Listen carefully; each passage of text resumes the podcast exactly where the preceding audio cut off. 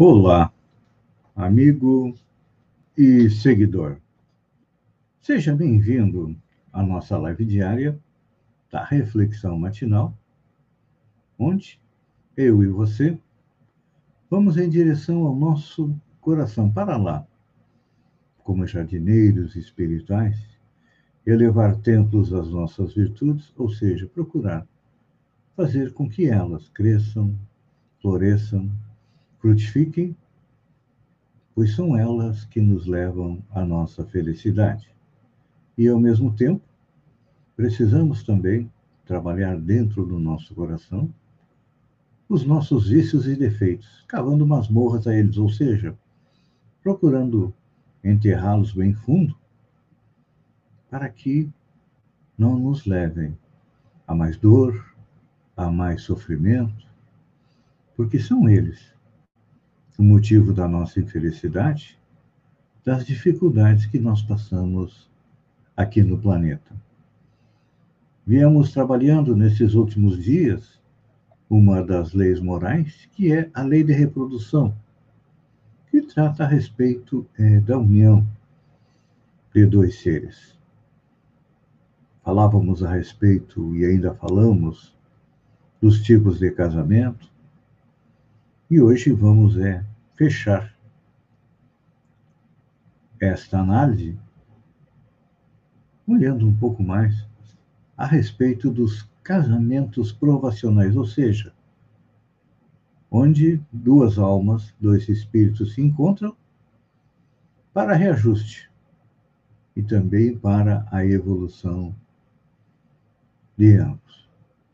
Porque isto é necessário para o nosso crescimento, porque os casamentos provacionais eles obedecem a uma programação feita na espiritualidade antes de nós nascermos, é delineado um plano de trabalho, podemos dizer assim, para cada um de nós aqui no planeta. Então, de acordo com as necessidades que nós temos, nós vamos encontrar amigos, em reencontrar também inimigos, e sendo a lei de reprodução uma constante no universo, é necessário que nos unamos a alguém para ajudar outros espíritos a vir para o planeta. Por serem dois espíritos com muitas vezes divergências, desacertos do passado. É por isso que tem tantas residências, tantos lares, onde reina a desarmonia, a desconfiança,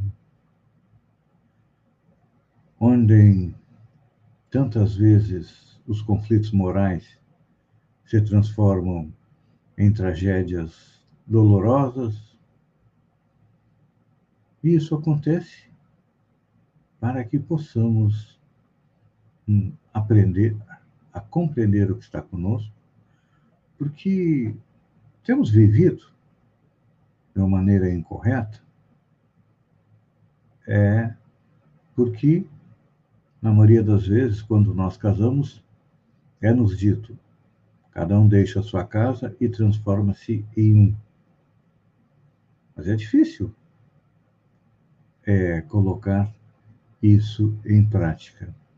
Porque ainda não somos tão maduros psicologicamente a ponto de muitas vezes abrirmos mão do que nós somos para auxiliar o outro. Então, já que nós estamos nos reencontrando com pessoas que, como nós também, são desajustadas, cada um de nós carrega suas mágoas, nossos ressentimentos.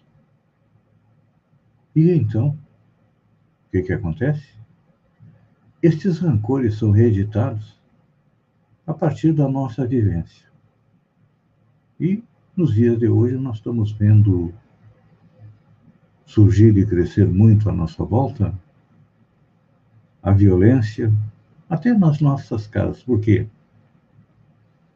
Infelizmente, nós ainda não estamos preparados para uma convivência mais pacífica e para ter uma relação saudável. Todos nós vivemos aí relações tóxicas, não só em casa, mas também na sociedade em geral. Então, este mito de que nós devemos ter um só, está na hora de colocar por terra. Por quê? Porque nós somos duas individualidades que decidiram, lá na pátria espiritual, caminharem juntas na mesma direção. Porque qual é o nosso objetivo? Todo mundo quer ser feliz, não é assim? Mas onde está a felicidade? É aquela história das colheres grandes que as pessoas pegavam, mas não podiam se alimentar porque elas eram grandes demais e o nosso braço muito curto. Mas a partir do momento em que cada um procurou achar outra pessoa para alimentar, os problemas estão resolvidos. Assim funciona também na nossa vida de relação. Vamos respeitar as características, as preferências daquele que está vivendo conosco, porque todos nós temos um potencial muito grande de realização.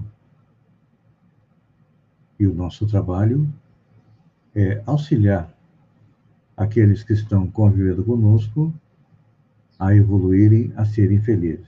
E quando nós falamos em auxiliar, Hoje estou me referindo principalmente a esposo, a esposa, namorado, ficante, noivo. Mas todos que estão juntos numa família, sogro, sogra, pai, mãe, tio, sobrinho, todos eles precisam é, do nosso auxílio. Então, é importante que cada um de nós pare um momento, olhe para dentro de si e se perceba alguém com qualidades e com defeitos. E a partir do momento em que nós nos percebemos assim, nós percebemos que os outros também têm todo esse potencial para crescer, para evoluir. E o nosso trabalho, qual é? Fazer a nossa evolução e ajudar aqueles que estão junto conosco, então. Vamos procurar transformar o nosso casamento de provacional em casamento em encontro de almas afins.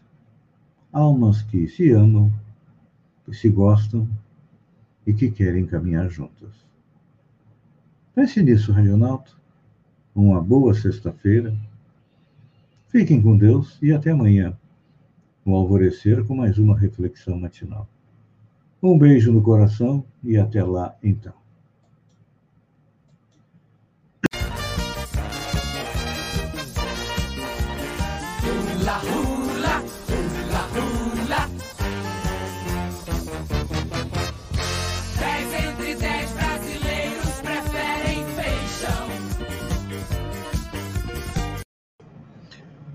Olá, amigo e seguidor. Seja bem-vindo à nossa live do Bom Dia com Feijão, onde eu e você navegamos pelo mundo da informação com as notícias da região, de Santa Catarina, do Brasil e também do mundo. Iniciamos um pouco mais cedo hoje, por ser sexta-feira, todo mundo tem um pouquinho mais de pressa, então vamos lá. Começamos por Santa Catarina. Número de policiais mortos em Santa Catarina cresce 75%. Letalidade em confronto com forças de segurança também sobe. O número de pessoas mortas por, por forças policiais de Santa Catarina cresceu 10% em um ano. De acordo com dados do monitor de violência divulgado nesta quinta-feira, dia 22. 86 pessoas foram mortas terri no território catarinense no ano passado, enquanto que em 2019 o número chegou a 78. O aumento vai na contramão dos dados do Brasil, que registrou ligeira queda no índice durante é, o mesmo período. Em relação a policiais mortos, o Estado também registrou um aumento. Em 2019, quatro policiais civis e militares morreram. Um ano depois, Santa Catarina perdeu sete agentes, um crescimento de 75%, que acompanha o cenário brasileiro, onde houve um acréscimo de 10%. Os dados sobre a vitimização e letalidade policial fazem parte de um levantamento exclusivo feito pelo G1 em parceria com o Núcleo de Estudos da Violência da USP e do Fórum Brasileiro de Segurança Pública. Notícia boa para os professores. Secretaria de Educação diz que vai vacinar professores a partir de maio. O secretário de Estado da Educação, Luiz Fernando Vampiro, disse nesta quinta-feira que pretende iniciar a vacinação dos professores contra a Covid-19 na primeira quinzena de maio ele afirmou que os primeiros a receber as doses serão os profissionais que atendem à educação infantil. Julgamento do governador afastado de Santa Catarina no segundo pedido de impeachment é marcado para o dia 7 de maio. O Tribunal Especial de Impeachment marcou para 7 de maio o julgamento do governador afastado de Santa Catarina, Carlos Moisés da Silva. Ele é acusado de um crime de responsabilidade no caso da compra dos respiradores para pacientes da Covid-19 com pagamento antecipado. O julgamento será numa sexta-feira, a partir das 9 horas, com, por videoconferência, por causa da pandemia do coronavírus. Moisés será julgado pelo tribunal, composto por cinco desembargadores e cinco deputados estaduais. Se o político for considerado culpado por sete dos dez votantes, ele perderá o cargo de forma definitiva. Caso seja inocentado, ele retorna ao posto de governador. Na sessão que aceitou a denúncia contra ele, foram seis votos a favor do prosseguimento do processo na parte dos respiradores e quatro contra. É importante lembrar que, depois de ter sido aceito o processo, veio a público uma decisão do STJ, onde ele estava sendo inocentado. Também houve é, investigação da Polícia Federal, que não encontrou culpabilidade do governador nem do Ministério Público. Então, se ele for é, condenado, é claro que é um julgamento político. Vamos fazer um resumo aí, sexta-feira, do coronavírus. Começamos pela região. Ontem tivemos seis óbitos. O número de casos ativos é 594. Só no dia foram 121 novos casos e o total de óbitos chega a 439. Esta semana tem sido uma das semanas mais mortais do coronavírus. Em Santa Catarina, temos 865.550 casos. Desses, 19.442 estão em acompanhamento. E o número de mortes foram acrescentadas 74 mortes e 1.708 novos casos. Então, é, o número de mortes chega a 12.916. No Brasil, ontem nós tivemos o registro de mais 2.070 mortes, chegando a um total de 383.757. O número de casos confirmados em 24 horas foram 50.023 chegando a 14.172.139 casos. Santa Catarina está em queda, assim como outros é, estados. Eu diria que estamos em estabilidade. Vamos ver como é que se comporta amanhã a divulgação da matriz de risco, que na semana passada colocou todas as regiões de Santa Catarina em estado gravíssimo. Ministério da Educação assume erro, assume erro no cálculo do Fundeb. O ministro da Educação, Milton Ribeiro, assumiu nesta quinta-feira que houve erro nos cálculos para a transferência do Fundeb.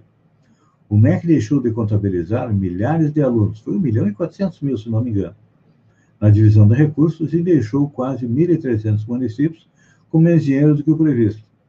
Segundo Ribeiro, o erro aconteceu por causa de um problema de informática, no momento que a portaria foi preparada. Eu acho que não houve problema. A gente sabe que a educação não é prioridade no governo Bolsonaro, nem a saúde também. Então, o que, é que eles estão fazendo? Eles estão retirando o dinheiro da educação para pagar as emendas dos parlamentares. E aí, é claro que tem que achar uma maneira de diminuir o repasse do Fundeb, e uma delas é diminuindo o número de alunos.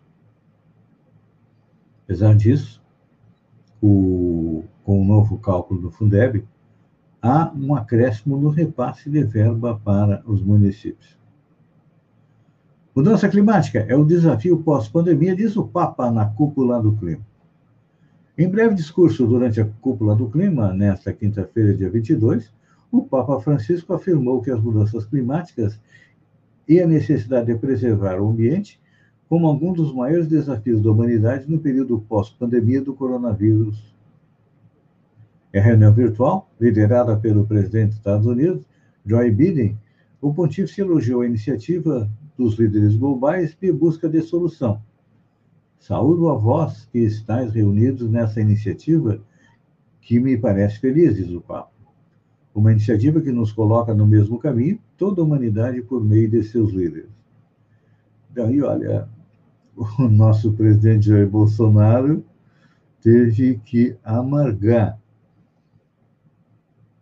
esperar na fila para poder falar. Ele foi, o Brasil foi o 22 país a falar, atrás de muitos países que não têm nenhuma relevância no planeta, mas é, eu diria, lembrando dos meus tempos da escola, e tem muita gente que vai lembrar, quando a gente é, fazia alguma coisa de errada, ia de castigo. Alguns iam de pé olhando para a parede, outros de joelho, e tinha o castigo pior, que era de joelho em cima dos grãos de milho. Quando não levava uma reguada na cabeça, nos dedos, sei lá onde mais. Acho que o mundo inteiro está fazendo o mesmo com o Brasil, está deixando o Brasil aí é, de castigo. E olha, nosso presidente Bolsonaro fez promessa, mas a gente sabe que as promessas dele em nada são é a mesma coisa. Mega Sena, concurso 2.364, ninguém acerta seis dezenas. E o prêmio vai a 22 milhões de reais. O concurso de ontem foram sorteados os números 20, 33, 42, 44, 51 e 56.